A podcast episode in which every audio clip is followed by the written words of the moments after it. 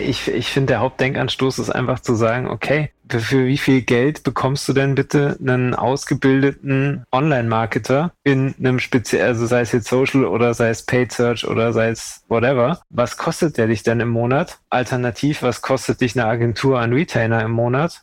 Und dann kannst du mal gucken, was dich dein, dein Affiliate-Kanal so kostet und das mal ins Verhältnis setzen und dann merkst du, glaube ich, relativ schnell, dass du einfach auch für das Know-how des Publishers mitzahlst.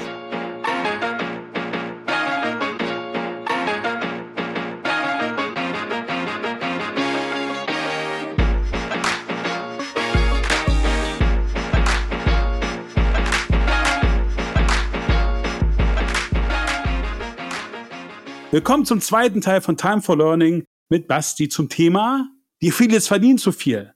Wenn ihr den ersten Teil vor zwei Wochen nicht gehört haben solltet, stoppt hier, springt zwei Episoden zurück, hört euch den ersten Teil an. Der war super. Ich kann euch schon sagen, grandios wie eh und je.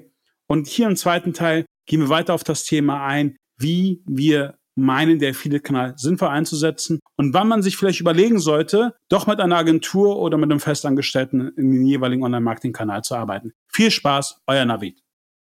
Aber gehen wir mal jetzt darauf hinaus. Ich meine, das ist ja eine relativ gute Blaupause, um auch mal vielleicht unseren Hörern und Hörerinnen das zu erklären. Das heißt, meinst du, also der Punkt ist ja, was du auch gerade sagst, wenn du wenig Traffic hast, hast du natürlich auch ich meine, eins muss man auch klar sagen. Ich meine, jeder Affiliate hat wahrscheinlich tausend Substitutionsshops, die er bewerben kann. Also, weißt du, außer du bist irgendwie Otto oder Amazon oder eBay und die Leute haben da, haben halt eine riesige Brand da. Ich meine, ich finde es auch immer so lustig. Ich meine, was macht eine Gutscheinseite? Eine Gutscheinseite, wenn sie sich den Shop anguckt, gibt im Endeffekt bei SEMrush oder neben SEO-Tool einfach mal Brandname des Shops und Gutschein ein. Und wenn da irgendwie eine Zahl rauskommt, die alles unter 100 ist oder 200 ist, dann will sie natürlich auch den Shop nicht anbinden. Verständlicherweise, weil sie organisch mhm. halt auch gar keinen Traffic kriegen würden. Und ähnlich ist es ja auch rein theoretisch bei SEA-Publishern. Das heißt, die prüfen ja auch im Vorfeld, okay, was sind die CPC-Kosten und was ist mein Payout? Das heißt, was wäre denn jetzt dein Tipp, wenn du sagst, jemand ist, sag ich mal, frisch, hat vielleicht guten organischen Traffic, hat auch ein gutes Produkt, hat auch Marge. Das ist jetzt auch mal wichtig, weil ich glaube, ohne Marge brauchst du dieses Spiel jetzt hier auch gar nicht spielen. Und du hast halt einfach, du willst dich um deine Supply Chain kümmern, du willst dich um, sag ich mal, auch die Conversion-Optimierung kümmern und willst erstmal die Online-Marketing-Kanäle über den Affiliate-Kanal, sag ich mal, testen. Wie würdest du das machen? Wie würdest du auch, sag ich mal, die Payout-Strategie setzen, damit, damit es halt auch irgendwie eine, eine Success-Story wird? Puh, schwierige Nummer. Also ich, die Payouts ist, hängt halt so viel davon ab, was, was ist dein, was ist dein Average Order Value, was kannst du dir leisten, wie hoch ist deine Marge, spielt natürlich auch mit rein. Ich denke, ich würde für, für den Anfang wirklich sagen, okay, du versuchst es mit, mit Publishern aus im Prinzip jedem Vertical, dass du sagst, okay, du hast jemanden aus Display, du hast jemanden aus SEA, du hast jemanden Price Comparison, du hast Social mit dabei, du hast äh, im Prinzip so die, die ganze Bandbreite die das Online-Marketing bietet und suchst dir da aber jetzt nicht fünf pro Kanal, sondern halt so, dass du sagst, okay, du hast einen oder maximal zwei pro Kanal, dass es für die halt auch noch Spaß macht und die sich nicht gegenseitig kannibalisieren. Das, denke ich, macht auf jeden Fall mal Sinn. Und wenn du halt sagst, du, du willst mit dem Kanal skalieren und du willst den Publishern einen Anreiz bieten, dann solltest du halt gucken, dass du deine Payouts so berechnest, dass sie, dass du noch dran verdienst, aber dass es trotzdem so ist, dass es für den Publisher attraktiv ist.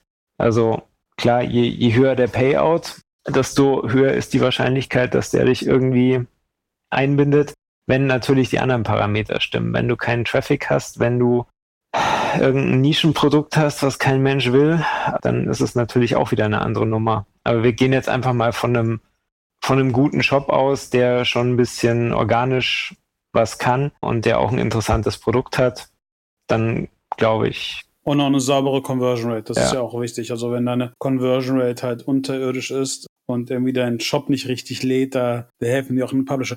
Aber gehen wir mal von dem Beispiel aus. Wir gehen ja jetzt wirklich, wir sind ja heute mal bei Wünsch dir was und versuchen unseren Hörer und Hörerinnen jetzt ein bisschen so, sage ich mal, einen Blueprint zu geben und sagen, okay, wir haben einen Shop, nehmen wir mal ein bestes Beispiel, einen Shopify-Shop, wir haben eine Standard-Conversion Rate von 3%, Wir haben im Endeffekt E-Mail-Automatisierung sind drin, Klavius äh, ist drin.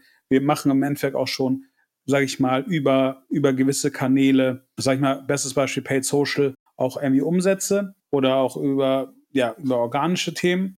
Und du meintest ja gerade, du würdest rein theoretisch dann die anderen Kanäle dazu nehmen und einen attraktiven Payout zahlen oder kalkulieren. Wie würdest du es denn kalkulieren? Würdest du dann eher, sag ich mal, ins Gespräch mit dem Publisher gehen? Weil ich meine, die wissen ja, was sie im Endeffekt zahlen. Oder würdest du rein theoretisch auch Tools nehmen, um einfach mal zu gucken, okay, was ist denn normal? Oder auch vielleicht eine Benchmark-Analyse machen? Ich glaube, ich würde erstmal wirklich benchmarken und gucken, was zahlen denn so Mitbewerber in meinem Segment. Und wenn es jetzt mein Segment noch nicht gibt, was eher unwahrscheinlich ist, dann würde ich vielleicht wirklich mal mit, mit dem Publisher sprechen und mir aber im Vorfeld Gedanken machen, okay, was brauche ich denn oder wie viel kann ich von meiner Marge hergeben am Ende? Wenn du jetzt sagst Benchmark machen, was würdest also wie würdest du das machen? Ich würde mir einfach mal so bei äh, eben Affiliate-Netzwerken mir die Payouts angucken von Mitbewerbern und sagen, okay, wo liegen die denn so? Und eben daraus mal so einen Mittelwert und dann mal gucken, okay, passt es mit meiner Marge? Komme ich damit hin? Und dann habe ich ja schon mal so eine, so eine Hausnummer, wo ich, wo ich drauf hinpeilen kann. Und würdest du dann parallel vielleicht dir noch gerade in Bezug auf PLA und SEA oder sei es einfach auch noch mal vielleicht so, so Standard-CPCs angucken? Hm. Ist halt schwierig für dich rauszufinden, muss man ganz ehrlich sagen. Weil letztendlich, wenn du, wenn du eine Kampagne speziell jetzt im, im SEA-Bereich nicht eine Zeit lang laufen lässt, dann kriegst du ja da keinen realistischen CPC raus.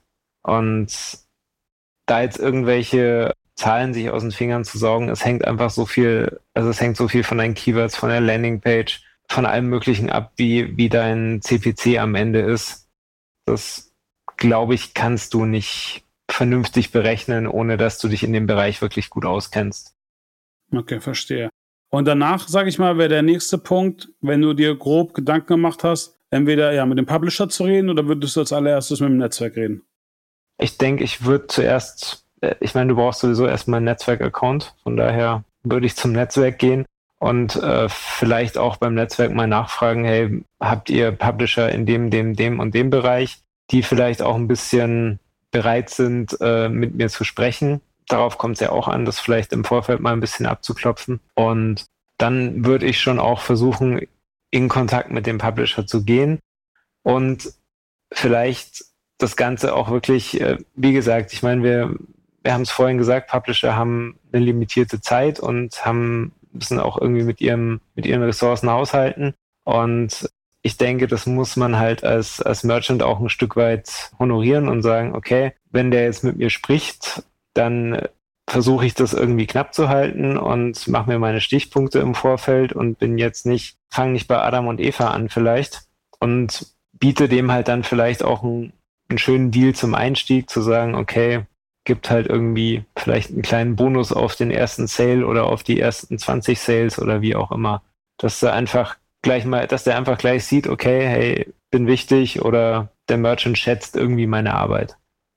Ja, was ich auch mal sehr, sehr spannend finde, es war auch, ähm, wir hatten darüber auch mit, mit, mit David von Selectur gesprochen. Er meint halt, frag die doch einfach. Ich meine, weil das Gute ist ja gerade an Affiliates, also gerade wenn sie in den Dialog mit dir kommen, du bist ja jetzt nicht der erste Publisher aus einer Vertikalen, die sie bewerben. Das heißt, sie haben ja eigentlich, wie du schon meintest, ich meine, wenn du überlegst, Retargeting-Publisher haben 300, 400, 500 Kampagnen laufen. Das heißt, dass da irgendwie ein Produkt ist, was die schon ähnlich ist wie deins, ist ja sehr, sehr hoch. Das heißt, ich glaube, die Überlegung wäre da halt einfach auch einfach, ja, KPIs abzufragen. Was ist irgendwie der Average EPC, den du hast? Was ist es bei anderen, sodass dass, dass du dafür ein Gefühl kriegst? Und ich glaube, das ist auch der Punkt, den man, den man wertschätzen muss bei Affiliates. Den Vorteil, den Affiliates haben, ist, die haben halt so viel Sicht auf andere Kampagnen. Ja, definitiv. Also mehr als auch Agenturen, denke ich, weil Affiliates einfach nochmal breiter aufgestellt sind. Also ich denke, große Agenturen haben schon auch einen, einen, ganz guten Überblick, aber speziell in diesem, in diesem, sagen wir mal, kleinerteiligen Bereich. Also wenn du halt wirklich sagst, KMUs, die jetzt im Monat 20.000 Euro Umsatz schieben, die leisten sich im Normalfall keine Agentur, sondern die sind froh, wenn sie über die Runden kommen. Und ähm, da ist auf jeden Fall der Publisher dann der, der richtige Ansprechpartner. Ja, das wäre doch auf jeden Fall, das wäre jetzt, sagen wir mal, so der Blueprint, wie wir es machen würden und danach skalieren wir einen Account. Genau. Und dann werden aus 20.000 Euro 200.000 Euro. Im Optimalfall. Oder auch noch mehr. Wie würdest du dann umgehen? Wie würdest du für dich dann entscheiden, irgendwie weiter über den Affiliate-Kanal, über eine Agentur oder In-house? Weil dann kommen wir ja irgendwann mal zu dem Spruch, ey, der Affiliate verdient ja zu viel. Ähm, ja, dann, dann kann es wirklich mal irgendwann sein, dass er zu viel in Anführungsstrichen verdient. Ich denke, du, du musst dir halt dann wirklich angucken, okay, welche Kanäle sind für mich relevant und macht es für mich Sinn zu sagen, okay, ich hole mir jetzt für jeden dieser Kanäle irgendjemanden, der diesen Kanal kann oder lasse ich es weiterhin in Affiliate-Hand? Und ich denke, was, was in dem Fall vielleicht sogar sinnvoller ist, als zu sagen, okay, ich hole mir jetzt die einzelnen Kanäle, ist vielleicht zu sagen, okay, ich schalte eine Agentur zwischen mich und die Affiliates, die sich einfach um die Affiliates kümmert und eben auch dann ein bisschen Auge drauf hat, wie die arbeiten, vielleicht auch eben mit, mit Tools zur Brandbuilding-Überwachung oder andere Tools, die einfach den, den Traffic überwachen, wo man ein bisschen besseren Einblick kriegt, wie der Affiliate arbeitet und wie gut letztendlich der Traffic ist, den er rüberschiebt. Das sehe ich eigentlich so als, als den besten Weg, weil letztendlich, wenn du sagst, okay, ich habe drei Online-Marketing-Kanäle, die für mich funktionieren, dann willst du dir ja nicht drei Leute in-house setzen, die dann diese Kanäle bedienen. Ja, hängt immer davon ab, wie viel Geld du verdienst, aber sag ich mal.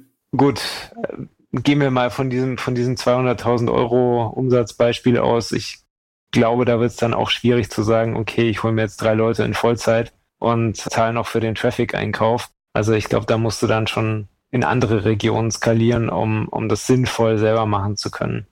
Hi, du hast auch einiges über Affiliate Marketing zu erzählen oder kennst jemanden, der es kann, den wir bis dato noch nicht eingeladen haben? Dann schreib uns doch einfach mal eine E-Mail an podcast at nextlevel.sl. Ja, du hast richtig gehört, SL ist eine lange Geschichte. Wir mögen einfach spannende Leute, die mit uns über Affiliate Marketing reden können und würden uns freuen, dich in unserem Podcast zu begrüßen. Dankt euch, ciao, ciao, wir freuen uns auf euch. Ich glaube, glaub, der Punkt, also das ist immer auch bei uns, wenn wir ähm, mit unseren Kunden das Gespräch führen, ist, ist eigentlich ziemlich, ziemlich spannend. Ähm, also wir benutzen eigentlich immer so den Affiliate-Kanal und ich habe jetzt auch mal darüber mit, mit Markus Seidel gesprochen von AdSell und er meint das auch, sag ich mal, der Affiliate-Kanal ist halt ein super Entry-Point, um Online-Marketing-Kanäle zu testen. Und das ist ja im Endeffekt genau dasselbe, was du ja auch gerade gesagt hast. Ähm, und irgendwann mal, wenn man halt eine gewisse Größe skaliert hat, kommt man halt an dem Aspekt, wo man sagen muss, wie macht man weiter? Wir hatten das auch bei einigen unserer Kampagnen, wo wir dann noch wirklich mit den, mit den Advertisern geredet haben und meinten, okay, hey, ist das weiter skalierbar? Und ich natürlich dann auch mit den, mit den Publishern gesprochen habe. Und dann die ehrliche Aussage kam, hey, ähm, klar, wir können weiter skalieren, aber wir brauchen halt signifikant mehr Payout.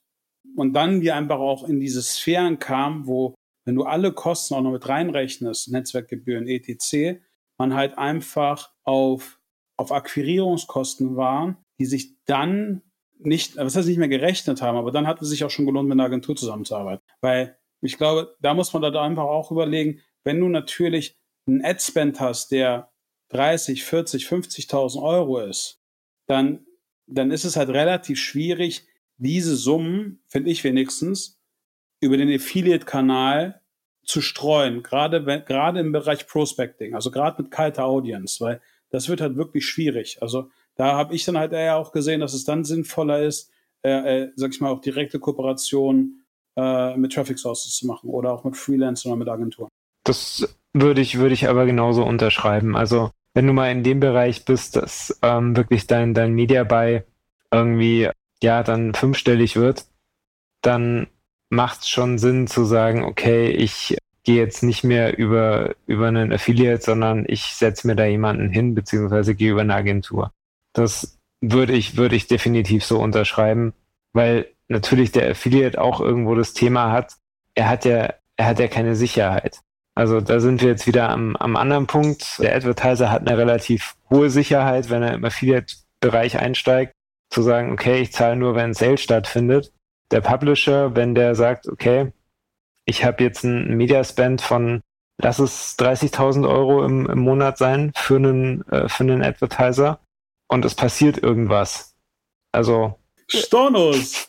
So, Stornos oder keine Ahnung, wir haben mal kurz das Shop-Template geändert und dabei die Text vergessen oder wie auch immer. Gut, ich meine, kann man nachbuchen, aber letztendlich kann es natürlich auch sein, dass dann vielleicht irgendeine Agentur reingrätscht und sagt, hey, das, was ihr da macht, ist aber, keine Ahnung, wir stornieren jetzt eben 50 Prozent der Sales. Und dann bleibt der Publisher halt letztendlich auf seinen, seinen Mediakosten sitzen. Ich glaube, deswegen wird es auch so sein, dass in dem Bereich ein Publisher sagt, nee, da, da will ich nicht mehr weiter skalieren, sondern da skaliere ich vielleicht, wenn ihr sagt, okay, ihr gebt ein, ein Fixbudget dazu oder ihr gebt ein, ein Hybridmodell, aber ich äh, würde als Publisher auch ab einem gewissen Level nicht mehr sagen, okay, jetzt äh, packen wir nochmal 20.000 drauf, sondern würde dann eher sagen, okay, äh, vielleicht macht es mehr Sinn, das woanders abzubilden. Ja, oder du musst halt irgendwie, du hast halt ein anderes System. Also ich weiß noch, wir hatten auch früher noch als Affiliate-Netzwerk, wir hatten halt irgendwie Publisher, den wir, keine Ahnung, auch über eine Kampagne irgendwie sechsstellig ausgezahlt haben. Aber dann fing das halt auch sehr schnell an, dass sie sagen, hey, sie wollen ja täglich oder wöchentlich ihr Geld haben, um einfach diese Sicherheit zu haben. Mhm. Und, ähm, und da muss man natürlich auch immer sehen, ich meine, gerade im E-Commerce ist ja, sag ich mal, glaube ich mal 60 Tage, dass ein Publisher 60 Tage auf sein Geld wartet, ist, glaube ich, eher normal, wenn nicht sogar länger. Und wenn du dann auf einmal pro Kampagne 20, 30.000 Euro Mediaspend hast, die du vorschießt, dann, dann kommst du halt auch langsam in Sphären, wenn da mal was schief läuft, dass du in wirklich wirtschaftliche Probleme kommst. Und das heißt, auch dieses Risiko preist du ja auch ein in deiner Margenkalkulation.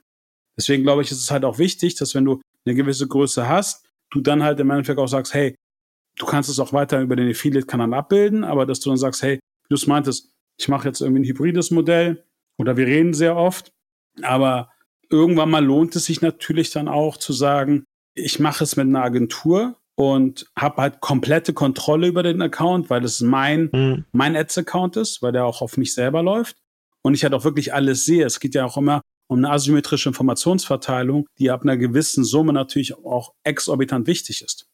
Würde ich genauso unterschreiben, ja. Also speziell, wenn du, wenn du halt auch sagst, du willst ja ab einem gewissen Punkt, willst du deine Kampagnen ja auch vielleicht in eine gewisse Richtung optimieren und sagen, okay, eigentlich will ich jetzt gar nicht so sehr mehr die, die Bestandskunden ansprechen, weil die kommen sowieso wieder oder die sammle ich über meinen Newsletter oder keine Ahnung ein und sagst halt dann irgendwann, okay, das Thema Display ist für mich zum Beispiel nur noch als Prospecting interessant. Und das ist natürlich was, was jetzt für einen, für einen Display-Publisher, rede ich jetzt auch wieder aus eigener Erfahrung, zu sagen, okay, ich gehe jetzt nur noch auf Prospecting, weil dann verdiene ich nichts mehr. Und am Ende des Tages eigentlich mehr, mehr Stress mit dem Account. Hab natürlich, wenn ich sage, ich lasse ich lass dieses klassische Retargeting aktiv, ist natürlich der CPO, der ausgeschüttet wird, am Ende deutlich höher. Und wenn ich sage, okay, Retargeting interessiert mich nicht, dann muss ich zum Beispiel diesen Weg gehen zu sagen, okay, ich mache es in-house oder ich mache es über eine Agentur. Ja, oder im Endeffekt der, der CPO oder das Hybridmodell muss so attraktiv sein, dass der Publisher halt auch sagt, hey, ich mach's. Also lustig, ich hatte das auch in der Vergangenheit immer, dass dass Advertiser ankamen, meinten, hey, wir hatten irgendwie eine Criteo-Kampagne laufen, also gerade vielleicht auch im Low-Funnel oder Mid-Funnel. Oder zum Teil konnten sie mir nicht mal sagen, ob es jetzt irgendwie Prospecting oder Retargeting war. Und dann fing, hieß es so, ja, aber die haben uns ja signifikant mehr Traffic geschickt und auch signifikant mehr Sales gemacht. Und ich so, ja, okay. Und dann hast du dir mal die, die einfach nur die Statistiken anguckt und meintest, ja, du hast aber auch die fünffachen an Akquirierungskosten gehabt. Ich meine, würdest du das Fünffache dem Affiliate zahlen, würdest du natürlich auch signifikant mehr bekommen. Mhm. Und ich glaube, da ist halt einfach auch dieser Punkt, dass man, dass man diesen Sweet Spot erahnen muss. Nochmal, bei einer Größe eines Accounts, wo sich das für, für beide Seiten lohnt, weil ich glaube, Affiliates ist eine Sache, ist ganz wichtig, das ist People Business und es ist irgendwie Partnermarketing. Das heißt, du hast zwei zwei Leute, die, die Interesse haben. Der Publisher will Geld verdienen, der Advertiser will durch den Traffic des Publishers Geld verdienen.